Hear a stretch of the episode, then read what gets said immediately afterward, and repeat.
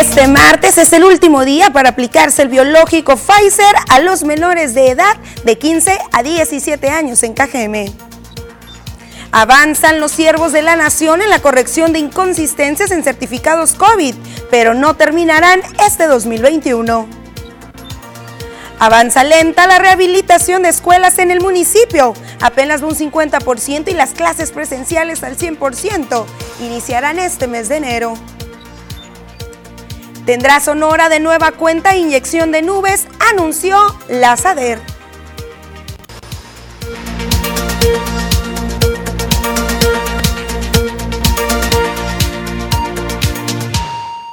¿Qué tal? Muy buenas tardes, bienvenidos a la segunda edición de las noticias. Qué día, qué gusto tenerlos por acá como todos y cada uno de los días, por supuesto con el interés de conocer qué es lo que ocurrió durante este fin de semana y por supuesto en las últimas horas en este municipio y en los alrededores, por supuesto también a nivel estatal y nacional. Tenemos aquí en la segunda edición todos los detalles, no sin antes recordarle las diversas líneas eh, o medios que tenemos completamente a su disposición para mantenernos en contacto. Ya lo sabe, la línea de WhatsApp que aparecerá en su pantalla. Y también ya conoce que estamos vigentes a través de Twitter, Instagram y por supuesto también TikTok y por el Facebook Las Noticias TVP, por donde estamos completamente en vivo también llevándole las noticias a través de su dispositivo móvil.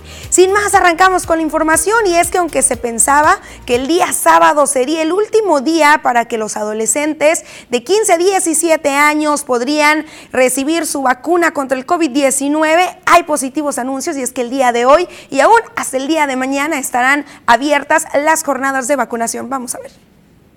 A comparación de los primeros días desde que inició la aplicación de la vacuna contra el COVID-19 en menores de edad en Cajeme, este lunes lució completamente diferente, pues no se apreciaron largas filas y el proceso fluyó de manera normal y ordenada, así lo afirmó la trabajadora de la Nación Clarisa Zazueta Nieto, quien también señaló hasta el momento van 10.000 menores vacunados. Relajados y dándoles atención muy personalizada, como ve.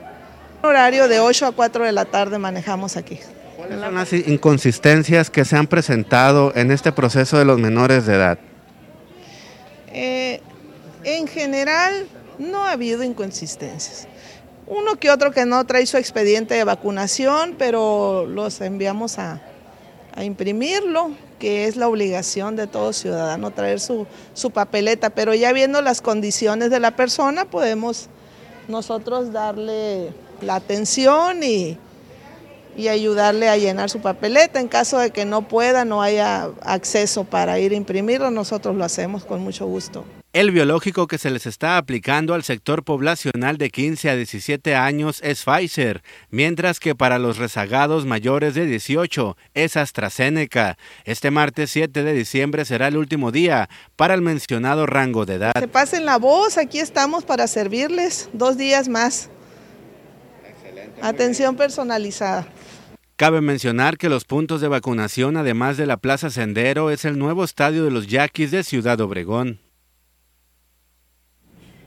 Bueno, ya lo escuchó, no ha habido contratiempos ni inconsistencias durante esta jornada. Sin embargo, recordemos que en la jornada normal, digamos que la de adultos, sí se presentaron algunas inconsistencias, aproximadamente 95 mil, de las cuales han logrado ya sacar un 94%. Justamente por este detalle, usted quizás por ahí en casita no ha podido imprimir su certificado que lo avala estar ya vacunado con las dos dosis de prevención contra el COVID-19.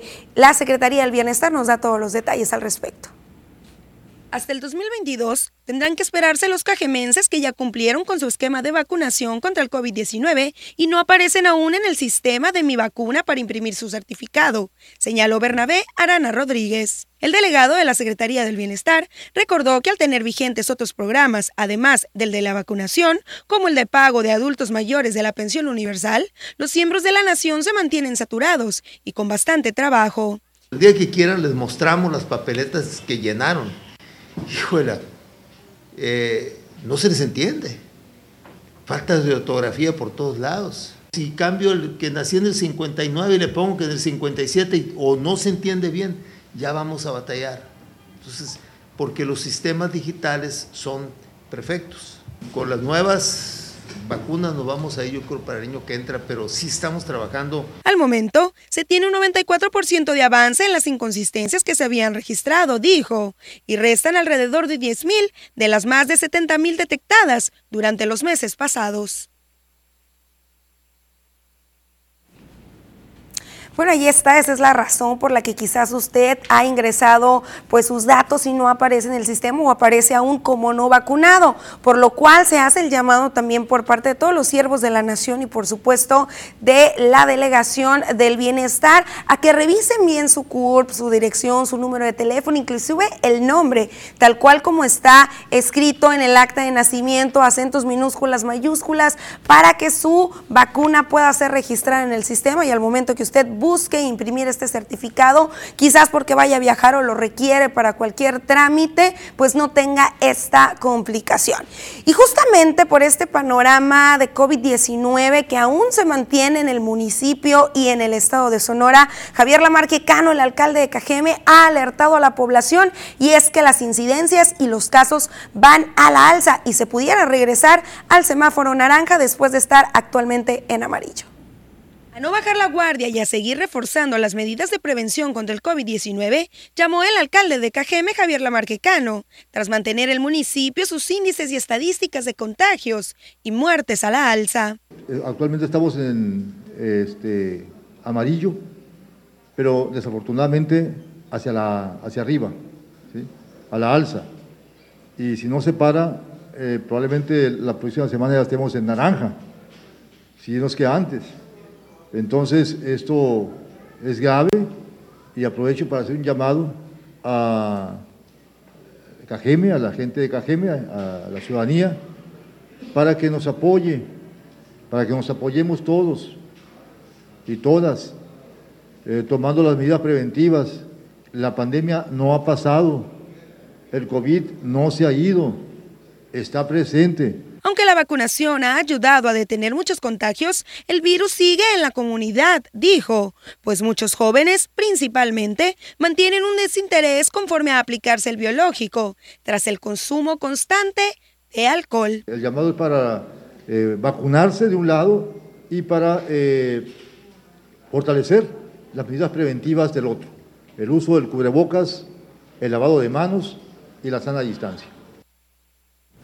Justamente durante el diálogo con Cajeme que se estableció el día de hoy con el alcalde, este eh, mencionaba el panorama complicado que se ha registrado hasta este momento en cuanto a la rehabilitación de los planteles escolares. Recordemos que según el calendario y las autoridades estatales y municipales, se espera que sea para enero del 2022 cuando se dé un regreso presencial al 100%. Sin embargo, hasta este momento, la rehabilitación de los planteles escolares por daños por vandalismo va muy lento y solamente un 50% de los planteles están ya en adecuadas condiciones para recibir al alumnado.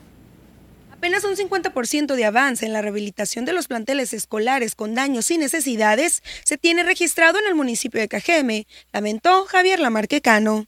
El alcalde de este municipio indicó que aunque se han buscado acelerar los trabajos, poco se ha logrado tras la complicada y grave situación en la que se encontraban los recintos tras el abandono que sufrieron a causa de la pandemia, aunado a los robos y al vandalismo. Que el avance eh, ha sido lento por la situación tan lamentable en que se han encontrado las escuelas, por eh, el vandalismo, pero eh, se sigue trabajando para recuperar la mayor cantidad de escuelas posibles antes de que inicien las clases presenciales. Nosotros habíamos identificado 89 escuelas, 89 planteles con más daños, pero de esos 89 planteles, los daños mayores están concentrados en alrededor de 35, 40 planteles.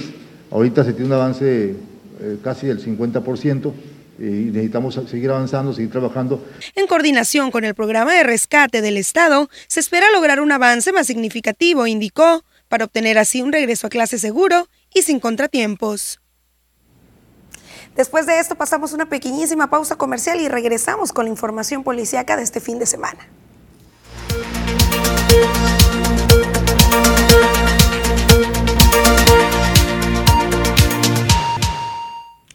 estamos de regreso y listos para saber qué es lo que va a ocurrir con el clima durante las últimas horas con Diana Zambrano.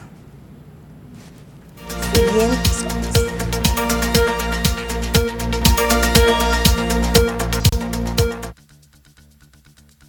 Hola, ¿qué tal? Y buenas tardes. Bienvenidos aquí al reporte meteorológico. Qué gusto acompañarlos en esta tarde. Ya de lunes comenzamos con la semana y damos inicio con el mapa nacional para conocer las temperaturas actuales en algunos puntos importantes del país, comenzando en la frontera en Tijuana. El día de hoy se mantiene despejado con 20 grados, La Paz se mantiene mayormente nublado, Durango con 22 grados, Guadalajara con 26, Acapulco con 30 grados y para finalizar en el sector de Oaxaca, aquí tenemos temperatura que llega hasta los 27 grados.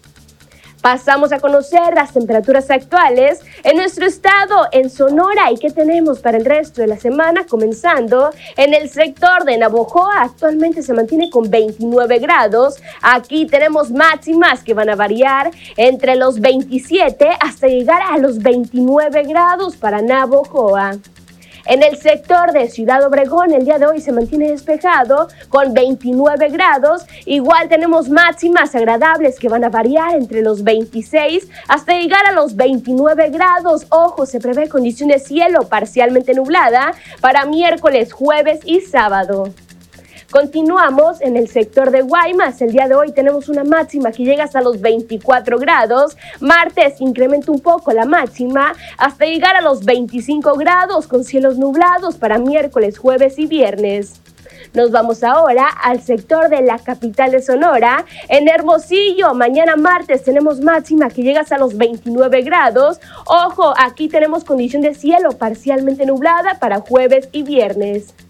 Respecto a la fase lunar, mantenemos aún en luna nueva, la salida de la luna a las 9 horas con 38 minutos, la puesta de la luna a las 20 horas con 7 minutos, la salida del sol a las 6 de la mañana con 56 minutos y para finalizar la puesta del sol a las 17 horas con 25 minutos. Hasta aquí el reporte meteorológico. Espero que tengan una excelente tarde. Música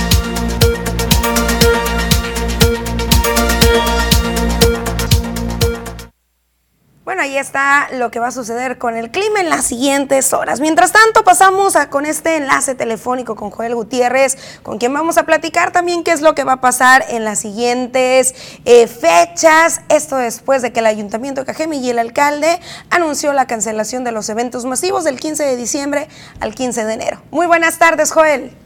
Hola, ¿qué tal Susana? Muy buenas tardes. Qué gusto saludarte a ti y a todo tu amable auditorio. Así como lo comentas, pues ya hay reacción por parte del sector productivo aquí en el municipio de Cajeme ante la cancelación de eventos masivos de más de, eh, de 500 personas aquí en la comunidad, en, esta región, eh, del 15 de diciembre al 15 de enero. Ya lo había anunciado el alcalde Javier Lamarque Cano, pues esta mañana en rueda de prensa la Cámara de Comercio en Ciudad Obregón estuvo con opiniones distintas. Unos comentaron estar a favor y otros en contra de dichas declaraciones que emitieran esta mañana en rueda de prensa. Por ejemplo, quien está a favor es Gustavo Cárdenas porque es importante seguirnos cuidando. Él es vicepresidente de la Cámara Nacional del Comercio aquí en KGM. Él estaba a favor de que se llevaban, eh, se lleve a cabo estas medidas aquí en el municipio de KGM para evitar más propagación del eh, virus del COVID-19 y ante la llegada también del primer caso de Omicron aquí al país mexicano. También estuvo presente el consejero de la Cámara de Comercio, eh, Luis Felipe García de León. Él sí difirió, él sí dio otro punto de vista en donde no está de acuerdo con las declaraciones que emitió eh, el presidente Javier Lamarque Cano respecto a esta situación porque dijo si en otros municipios como en Hermosillo se están llevando a cabo eventos masivos, ¿por qué aquí no? ¿Por qué aquí no en KGM si estamos en, en otro semáforo, no estamos en rojo y se pueden llevar a cabo para obviamente eh, pues eh, proliferar más la economía que bastante dañada se encuentra actualmente? Bueno, ahí está. Eh, se comentaba por parte del alcalde que no se dejarán de realizar pues eventos en general, solamente aquellos eventos que sean festivos, ahora sí que al mes de diciembre, es decir, lo vemos en pantalla, el béisbol, por ejemplo, sea o no mayor a 500 personas, puede continuar, pues no es un evento festivo de este mes. Sin embargo, pues hay, tú recordarás, Joel, ciertos bailes que se suelen realizar en torno a la Navidad. Estos son los que quedarían cancelados eh, al momento de quererse solicitar el permiso o aquellos que ya tenían un permiso, pues ahora sí que tendrán que eh, pues eliminar de manera definitiva esto justamente ya que las estadísticas, ya lo platicaba el alcalde, eh, se mantienen en alerta puesto que van hacia la alza tanto en muertes como en contagios. Exactamente, Susana. Fíjate que un dato curioso ahorita que estabas comentando eso, decía la gente cómo van a poder contabilizar a las 500 o más de 500 personas. Es decir, van a hacer también un baile con 499 personas. ¿Cómo le van a hacer para controlar este tipo de eventos? Porque como lo dices, ya están varios registrados. Algunos se realizan en otras comunidades eh, rurales, como por ejemplo por allá en Bicam, en donde pues ya no pertenece, ya no es competencia del municipio de Cajeme, sino de Guaymas, y pues ahí va muchísima gente de aquí, de nuestra región. Sí hay varios eventos pactados que pues buscan aglomerar a más de 500 personas, pero es lo que decían ahí las autoridades, los directivos y quienes estaban en contra de esto que dijo Javier Lamarque Cano sobre esta cancelación de eventos masivos y queremos eh, beneficiar la economía y el desarrollo de aquí de la región, pues se deben de tomar las mismas medidas como lo es allá en Hermosillo y en otros puntos del estado de Sonora en donde pues no se están llevando a cabo estas medidas estrictas del 15 de diciembre al 15 de enero. Bueno, bien lo comentas, habrá que esperar a ver qué es lo que va a suceder, porque inclusive esta medida se ha recomendado por parte del Estado y eh, pues el comité anti-COVID retoma esta medida, la acepta y pues ya anunció que no habrá marcha atrás, aunque quizás el semáforo nos beneficie y vaya a la baja, esto se está aplicando, se estará aplicando más bien justamente para que esa mencionada cuarta ola pues no llegue al municipio. Exactamente, y pues eh, dentro de los temas que se abordaron, además de esos otros importantes, es que comentan que ha habido demasiado eh, flujo económico aquí en el municipio de Cajeme y esa es buena noticia. Comentan que les fue excelente con el buen fin y el que no hayan ido a los Estados Unidos los cajemenses a hacer sus compras navideñas, esto va a beneficiar bastante a los pequeños eh, comerciantes de aquí del municipio de Cajeme y se espera esto repunte más en los próximos días. Excelente, Joel. Pues muchísimas gracias por toda esta información. Gracias, Susana. Buenas tardes. Pasamos una pequeñísima pausa comercial y estamos de regreso con más detalles e información.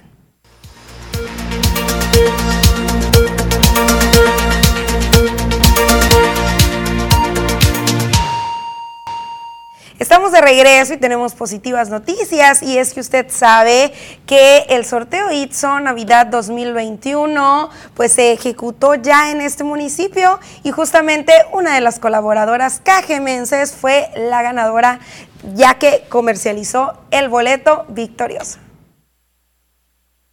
150 mil pesos ganó Cintia Melanie Camargo Ruiz como primer premio del sorteo para colaboradores distinguidos Navidad 2021 Itson, premiación que se llevó a cabo bajo la supervisión del notario público Horacio Olea Rodríguez, así como diferentes autoridades del Instituto Tecnológico de Sonora. Rodolfo Valenzuela Reinaga, director administrativo de la Casa de Estudios, agradeció a quienes participaron en este sorteo. Sin duda es eh, reconocer y agradecer a todos los colaboradores de Sorteos Itson. Eh, ellos son clave para eh, este, el desarrollo de nuestros sorteos, edición tras edición. Y este momento es muy especial para la universidad porque a través de este sorteo reconocemos y agradecemos a nuestros colaboradores. Fueron 10 premios los ganadores, mientras que el segundo lugar se llevó 20 mil pesos. Originario del municipio de Magdalena, Sonora, el colaborador se llama José Jesús Méndez Gortari. El tercer lugar fue de 10 mil pesos y el ganador es Jesús Alberto García Valdés de Ciudad Obregón. Y así respectivamente fueron sacando boletos de la urna con los demás afortunados de este gran sorteo, pero aún no se acaban. Se aproxima el sorteo Navidad 2021 para este 11 de diciembre. Todavía eh, hay boletos disponibles, eh, hay diferentes maneras de adquirirlos y contactarse ¿verdad? Con, el área de sorteos de la universidad e invitamos a la comunidad para colaborar, reiterando que este tipo de, de sorteos pues tienen un doble propósito. primero, eh, permiten contribuir eh, con recursos a la eh, educación del sur de Sonora. La universidad fortalece su infraestructura, sus equipos, permite a la universidad ampliar los programas de becas. Ya estamos poniéndonos muy, muy al pendiente de sus mensajes y nos están reportando por acá una lámpara por la calle Girasol entre Muni y Llorem en Valle Dorado, pues que no está funcionando. También por acá nos dicen, hace como dos meses reporté que en el fraccionamiento real de Sevilla los vecinos estaban tirando escombro en un lote baldío atrás de las casas modelo eh, de una constructora. Después vieron que nadie les decía nada y empezaron a tirar las ramas de los árboles que podaban. Hace como dos semanas el personal de la constructora hizo montones de esas ramas y basura en el lote baldío y la constructora no se llevó esa basura y escombro. Anoche alguien le prendió fuego. Les comparto las imágenes y nos hacen llegar por ahí algunas fotografías. También nos reportan por acá falta de alumbrado público sobre la calle Cordero entre Pradera Verde y Coahuila en Villa Bonita. Muchas gracias, nos dicen. También por acá nos dicen desde Urbivilla del Rey, calle Real de Castilla. Hace más de tres años no hay alumbrado público. Vinieron el año pasado y dijeron que se robaron el cable y que tenían y que les tenían que darlo el municipio. La semana pasada vinieron y dijeron lo mismo. Hay que esperar otros, otros tres años para que nos vengan a decir lo mismo y no hagan nada. Nos preguntan por acá. Vamos a continuar dándole lectura, por supuesto, a todos sus mensajitos para canalizarlos ante la autoridad correspondiente, pero mientras tanto vamos a pasar una pequeñísima pausa comercial.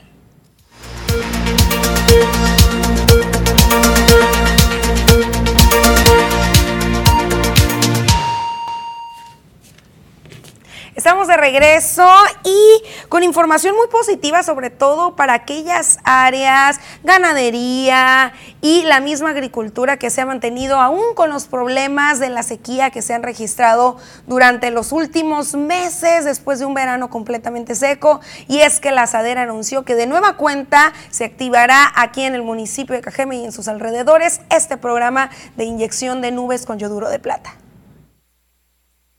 Aunque los resultados de la inyección de nubes con yoduro de plata durante los últimos meses en la cuenca del río Yaqui no surtió los efectos esperados, según el Distrito de Riego del río Yaqui, el procedimiento se realizará de nueva cuenta, anunció Plutarco Sánchez Patiño. El representante de la Secretaría de Agricultura y Desarrollo Rural SADER en Sonora indicó que esta práctica fue la encargada de salvar el ciclo agrícola, al menos en su primer cultivo en esta área del estado, dejando un respiro en el panorama de sequía. Ya lo hicimos en el verano.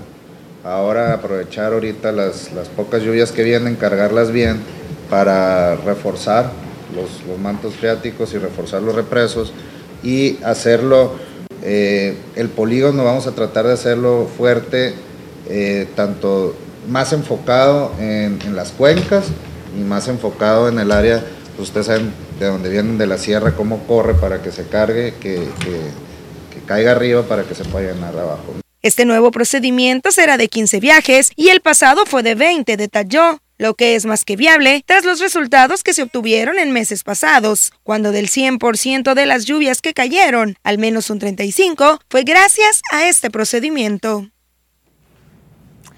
Ahí estábamos a ver los resultados que deje este programa, que ya lo escuchaba el Distrito de Riego, comentó que no dejó resultados positivos en esta localidad, sin embargo el ASADER se indica que gran parte de las lluvias fue gracias a este procedimiento.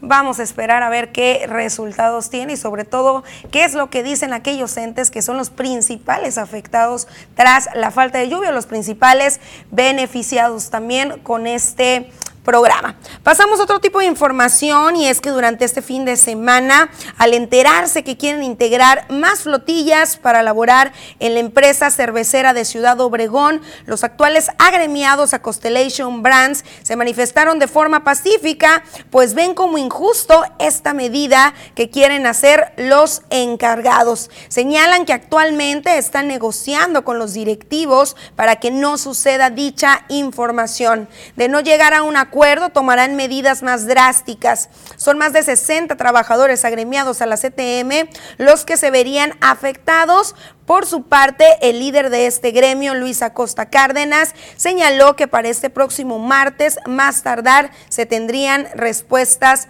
favorables. Hasta aquí la información.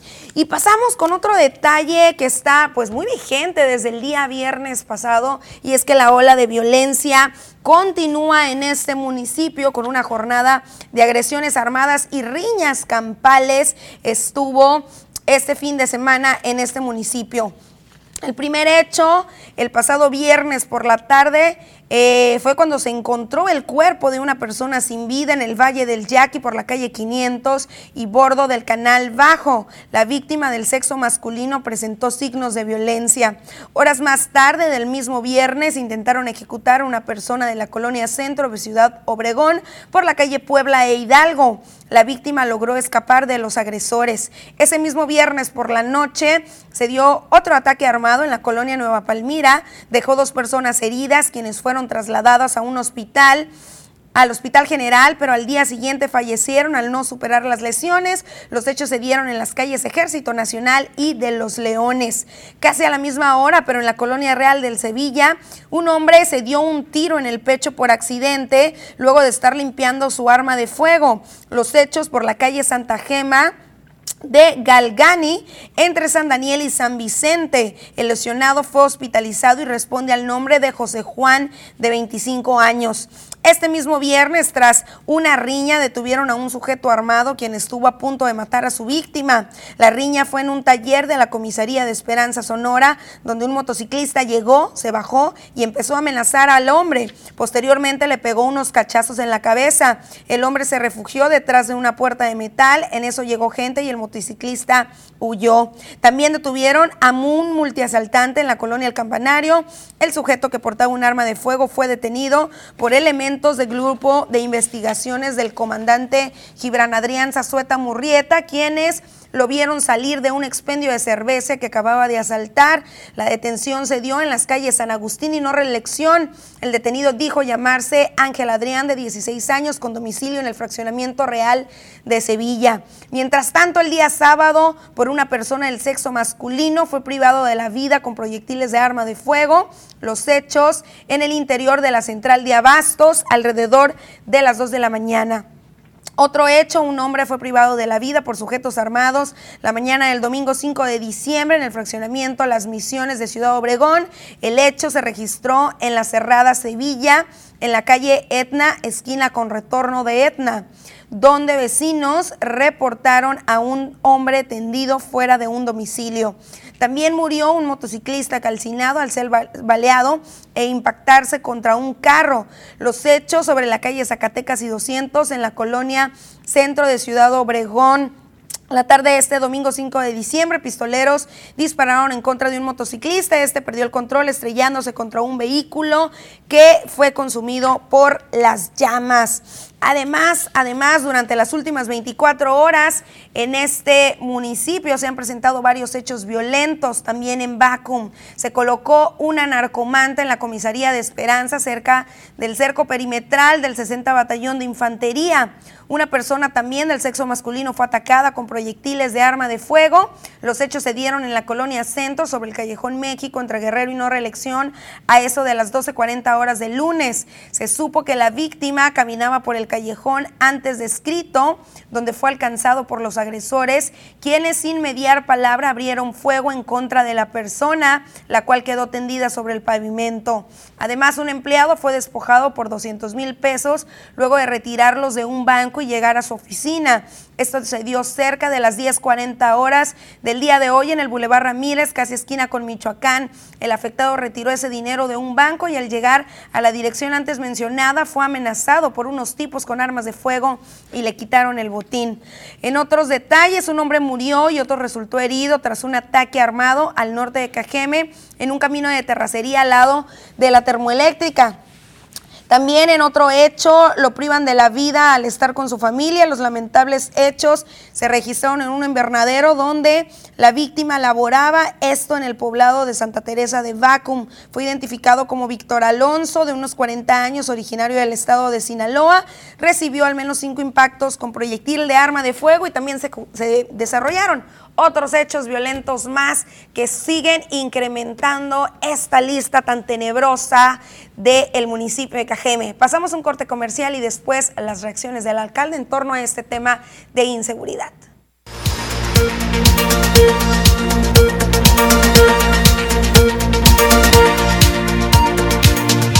2021, misma que se disputará entre el Atlas y el León. Los partidos se celebrarán. El de ida será, mientras que el Estadio Jalisco albergará el duelo de vuelta donde se conocerá al nuevo campeón del fútbol mexicano. La final de la Apertura 2021 tendrá al Atlas segundo de la tabla general con 29 puntos, mismas que sumó León, que por diferencia de goles ocupó el tercer lugar, situación por la cual la gran final será en casa de los rojinegros. Durante la fase regular del certamen en curso, Atlas y León se enfrentaron en la décima jornada en el Estadio Jalisco, duelo en el que los tapatíos se impusieron 2 por 0 con anotaciones de Anderson Santamaría y de Diego Barbosa. Atlas buscará su segundo campeonato en la historia luego de que el primero lo ganó en la temporada 1950-51, mientras que León, que apenas se coronó en el Guardianes Apertura 2020, intentará llegar a las nueve estrellas con las que empataría a Cruz Azul. La selección mexicana confirmó la lista de 23 convocados por Gerardo el Tata Martino para el duelo amistoso ante Chile el próximo miércoles 8 de diciembre en el Q2 Stadium en Austin, Texas. Destaca la presencia de Julián Araujo, así como la de los juveniles Marcelo Flores del Arsenal y Benjamín Galdamés de la Unión Española de Chile. La lista se completó luego de que conocieron los finalistas de la Liga MX, pues la convocatoria se sumaron los nombres de Alfredo Talavera y Eric Lira, ambos jugadores de Pumas que fueron eliminados por el Atlas en las semifinales. En la portería, además de Alfredo Talavera y Luis Luis Ángel Malagón destaca la presencia de Carlos Acevedo, quien no había sido convocado por Gerardo el Tata Martino a lo largo de toda su gestión, a pesar de que había sido de los cancerberos destacados en la Liga MX. De los defensas, destaca que se podría dar el debut de Julián Araujo con el Tri, luego de que el futbolista del Galaxy había defendido los colores de los Estados Unidos. En la zona de mediocampistas, acapara la atención la presencia de Marcelo Flores, futbolista de la Sub-18 del Arsenal de Inglaterra, quien en noviembre brilló en la Revelations Cup y que además tiene nacionalidad canadiense e inglesa, además del juvenil aparecen Eric Lira, Uriel Antuna, Fernando Beltrán, Alan Cervantes, Sebastián Córdoba y Arturo González. Después de jugarse la antepenúltima jornada de la Liga Interregional de Béisbol del Valle del Yaqui, se registraron los resultados con barridas y palizas incluidas donde también ya se ve muy de cerca la postemporada. Maral terminó barriendo a Cuauhtémoc con pizarras de 4 por 2 y 5 por 1. Chamacos Axa apaleó a los Yaquis de Pueblo Yaqui 22 a 1 y 11 por 2. En el campo Robles Castillo, Expendio Manolos ganó el juego matutino 7 por 2 y el vespertino quedó en empate a 3 carreras en 7 entradas. El standing lo lidera Expendio Manolos y Hermanos Vega Jr. debajo muy cerca el equipo de Maral en la tercera posición, cuarto lugar Chamacos AXA, quinto lugar el equipo Top Sport Barber, sexta posición Yaquis de Pueblo Yaqui, séptimo Cuauhtémoc y en el fondo Foprazo en el último lugar. El inicialista Vladimir Guerrero Jr. de los Azulejos de Toronto apuntó que se prepara físicamente para tener mejores resultados que en el 2020 y 2021 y que no tiene tiempo para pensar en negociaciones contractuales que no han llegado. El tema de las grandes extensiones contractuales han rodeado a los jóvenes estelares de las grandes ligas durante los últimos dos años. Extensiones contractuales como las de Fernando Tatís Jr. y Wander Franco han empezado a ser utilizadas como parámetro cuando los amantes y conocedores del béisbol discuten cuál suma de dinero corresponde a algunos jugadores para el futuro. Uno de los temas más controversiales es precisamente esos contratos de los dominicanos que han conseguido, como el de Manny Machado, Vladimir Guerrero Jr., Wander Franco, y obviamente se le cuestiona a Vladimir Guerrero Jr. después de haber conseguido varios logros importantes, como ser el jugador más valioso de la Liga Americana y por supuesto también quedar segundo luego de ser el mejor bateador de todas las grandes ligas en el 2021. Jason Tatum y Dennis Crowder anotaron 31 puntos cada uno y los Celtics de Boston aprovecharon un candente inicio para aplastar el sábado 147-117 al equipo de Portland. Ernest Freedom descolgó 15 rebotes como suplente para los Celtics que encestaron 14 de sus primeros 15 disparos para tomar una ventaja de 21 puntos en la primera mitad. CJ Malcolm anotó 24 puntos por los Trail Blazers que redujeron el margen de la mano de sus reservas y Boston llegó al medio tiempo con ventaja de 64 a 58. Peyton Pitcher anotó 16 puntos en los últimos 6 minutos, lo que desató los festejos en el banquillo de Boston. El equipo de los Celtics recibieron una falta técnica por un festejo excesivo luego de que el triple de Pritchard colocó el marcador 145 a 114. Con esto amigos llegamos al final de la información deportiva el día de hoy. Quédese con más información aquí, en las noticias.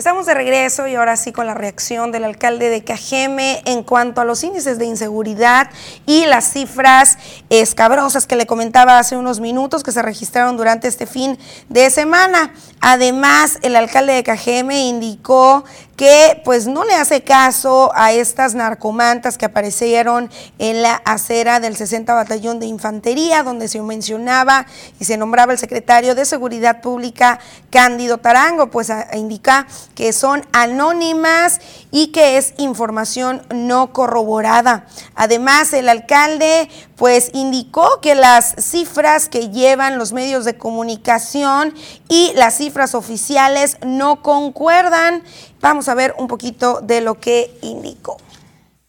A las mantas yo no les hago caso eh, porque finalmente son anónimas. No sabemos eh, quién las pone ni a qué intereses eh, responden. A lo que sí le hacemos caso es a la situación de violencia que hay en el municipio y estamos trabajando en eso. No estamos minimizando, ni mucho menos, es muy importante que quede claro, siempre hago, hago énfasis en esto, por supuesto que la violencia, aunque se dé entre los mismos delincuentes en su mayor parte, y aclaro, en su mayor parte, eh, no quiere decir que no sea un gravísimo problema y que además ciertamente es un perturbador de la paz social. Estamos trabajando en eso precisamente hoy. Tuvimos una eh, mesa de seguridad la mañana, tuvimos la mesa de seguridad. Eh, de hecho, tenemos ahora un refuerzo, un refuerzo que viene de parte del ejército para este, pues atender esta problemática que hoy fue tema incluso en la mañanera del presidente de la República, eh, haciendo mención de que él va a visitar los municipios del país o los puntos eh, rojos del país eh, con la violencia más elevada. En otros detalles, este sábado el senador Arturo Burs Griffin rindió su tercer informe de actividades legislativas. Fue después de los honores de la bandera y de la representación de la danza del venado característica de la etnia yaqui, cuando el senador eh, rindió su tercer informe de labores el pasado sábado.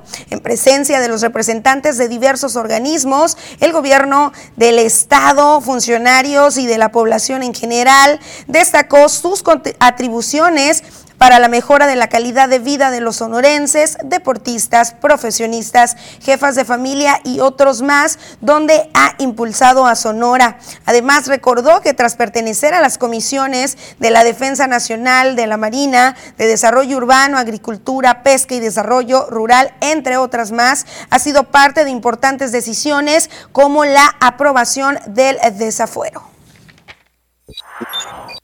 ¿Cuáles serían los ejes rectores, senador? Básicamente tres. Economía, salud y el deporte. ¿Por qué economía? Porque esta emergencia sanitaria pues, nos ha dejado mal parados, ¿verdad?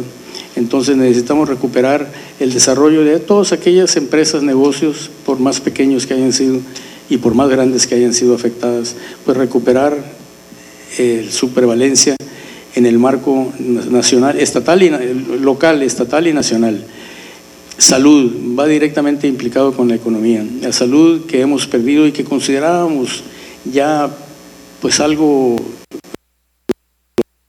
hecho, hecho, pues hoy en día sabemos que la tenemos institucionales, nueve leyes de nueva creación, 570 puntos de acuerdo, 22 decretos, 32 nombramientos, o no precisamente nombramientos, 32, bueno, vamos a llamarle nombramientos porque entre en la milicia, en las fuerzas castrenses se dieron pues una cantidad importante de nombramientos de, de la Marina también. Bueno, esto fue el día sábado durante la tarde-noche y el día de hoy por la mañana el senador rindió una rueda de prensa para explicar un poquito más a detalle todas las labores que integraron su último año de trabajo. Iniciativas propias como Sembrando Vidas, en donde se busca erradicar la sequía en Sonora a través de diferentes programas, fue una de las muchas que presentó ante la Cámara de Senadores el legislador Arturo Burs Griffith. En rueda de prensa dio a conocer su tercer informe de trabajo. Otro de los proyectos importantes es la iniciativa sobre el uso adecuado de las playas. Es una iniciativa que ya, la, ya está registrada en el Senado y trata básicamente de la, del control de, las, seguridad de los paseantes, de los paseantes locales, estatales, nacionales, extranjeros y de todo tipo, ya que en algunas ocasiones, y ya ha habido notas de fatales decesos por accidentes que se dan en las playas, producto de que motocicletas, automóviles, camiones, trocas, todo circula por la playa y, lo peor es que pues lo hacen pues de una manera desordenada, ¿no? Porque hasta el alcohol participa, vas a la playa a disfrutar y resulta que también van a disfrutar los que van a pie. El también integrante de la Comisión de la Defensa Nacional aseguró que en el tema de seguridad se ha avanzado en Sonora, bajando los índices delictivos como la construcción de más bases para el mejoramiento de los elementos policíacos. Por otra parte, se le cuestionó sobre la información que circula en torno a la exgobernadora Claudia Pavlovich Arellano, quien podría ser embajadora o cónsul que represente al país. Dijo desconocer el tema. También resaltó los beneficios de la cuarta transformación. Las más importantes es la revocación de mandato, que se trata de la consulta, de la consulta popular, el derecho que tiene ahora la ciudadanía de, poder pues, ser consultado y emitir un juicio sobre si quieren que, en este caso, el presidente continúe. La revocación de mandato y el, eh, y el fuero.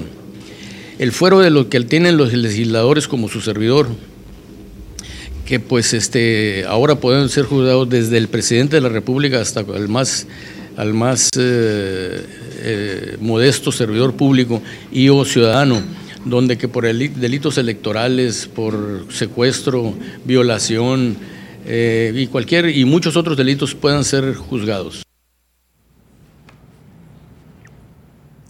Pasamos con información a nivel de índole, a nivel nacional, y es que durante el día de hoy Andrés Manuel López Obrador destacó y reconoció a aquellos empresarios que comercializan diversos combustibles por vender litros de a litros, entre ellos destacó la empresa 10 Gas. En la conferencia matutina de este lunes desde Palacio Nacional, el presidente Andrés Manuel López Obrador reconoció a empresarios gasolineros del país por entregar litros de a litro y vender a buen precio los combustibles. La empresa 10 Gas, perteneciente a Grupo Alerta, destacó entre las empresas que recibieron reconocimiento por parte del gobierno federal y que fueron calificadas como solidarias, que han actuado con rectitud, entregando litros completos y que han buscado vender a buen precio gasolinas y otros combustibles. Y como aliado del consumidor, marca a nivel nacional, es Diegas SADCB por su mejor comportamiento y promedio de precios a lo largo del año, representado por Aldo Paul Pérez Valerio. Gracias a Diegas por esa solidaridad con el consumidor. Aliados del consumidor, muchas gracias. Agradecemos a Diegas por ser aliado del consumidor en, este año que concluye. Fue el titular de la Procuraduría Federal del Consumidor, Ricardo Chifiel Padilla, quien en compañía del presidente de México entregó a los empresarios gasolineros el cartel con la leyenda que los acredita como aliados del consumidor. El presidente Andrés Manuel López Obrador les agradeció por su actitud responsable y honesta al indicar que si todos los sectores actúan así, México saldrá adelante de cualquier adversidad. Ahí está una empresa confiable, por supuesto, que tenemos presente por aquí en el municipio de Cajeme. Hemos llegado al final de esta segunda edición de las noticias. Gracias por acompañarme. Lo espero el día de mañana en punto de las 2 de la tarde. Me despido a nombre de toda la producción.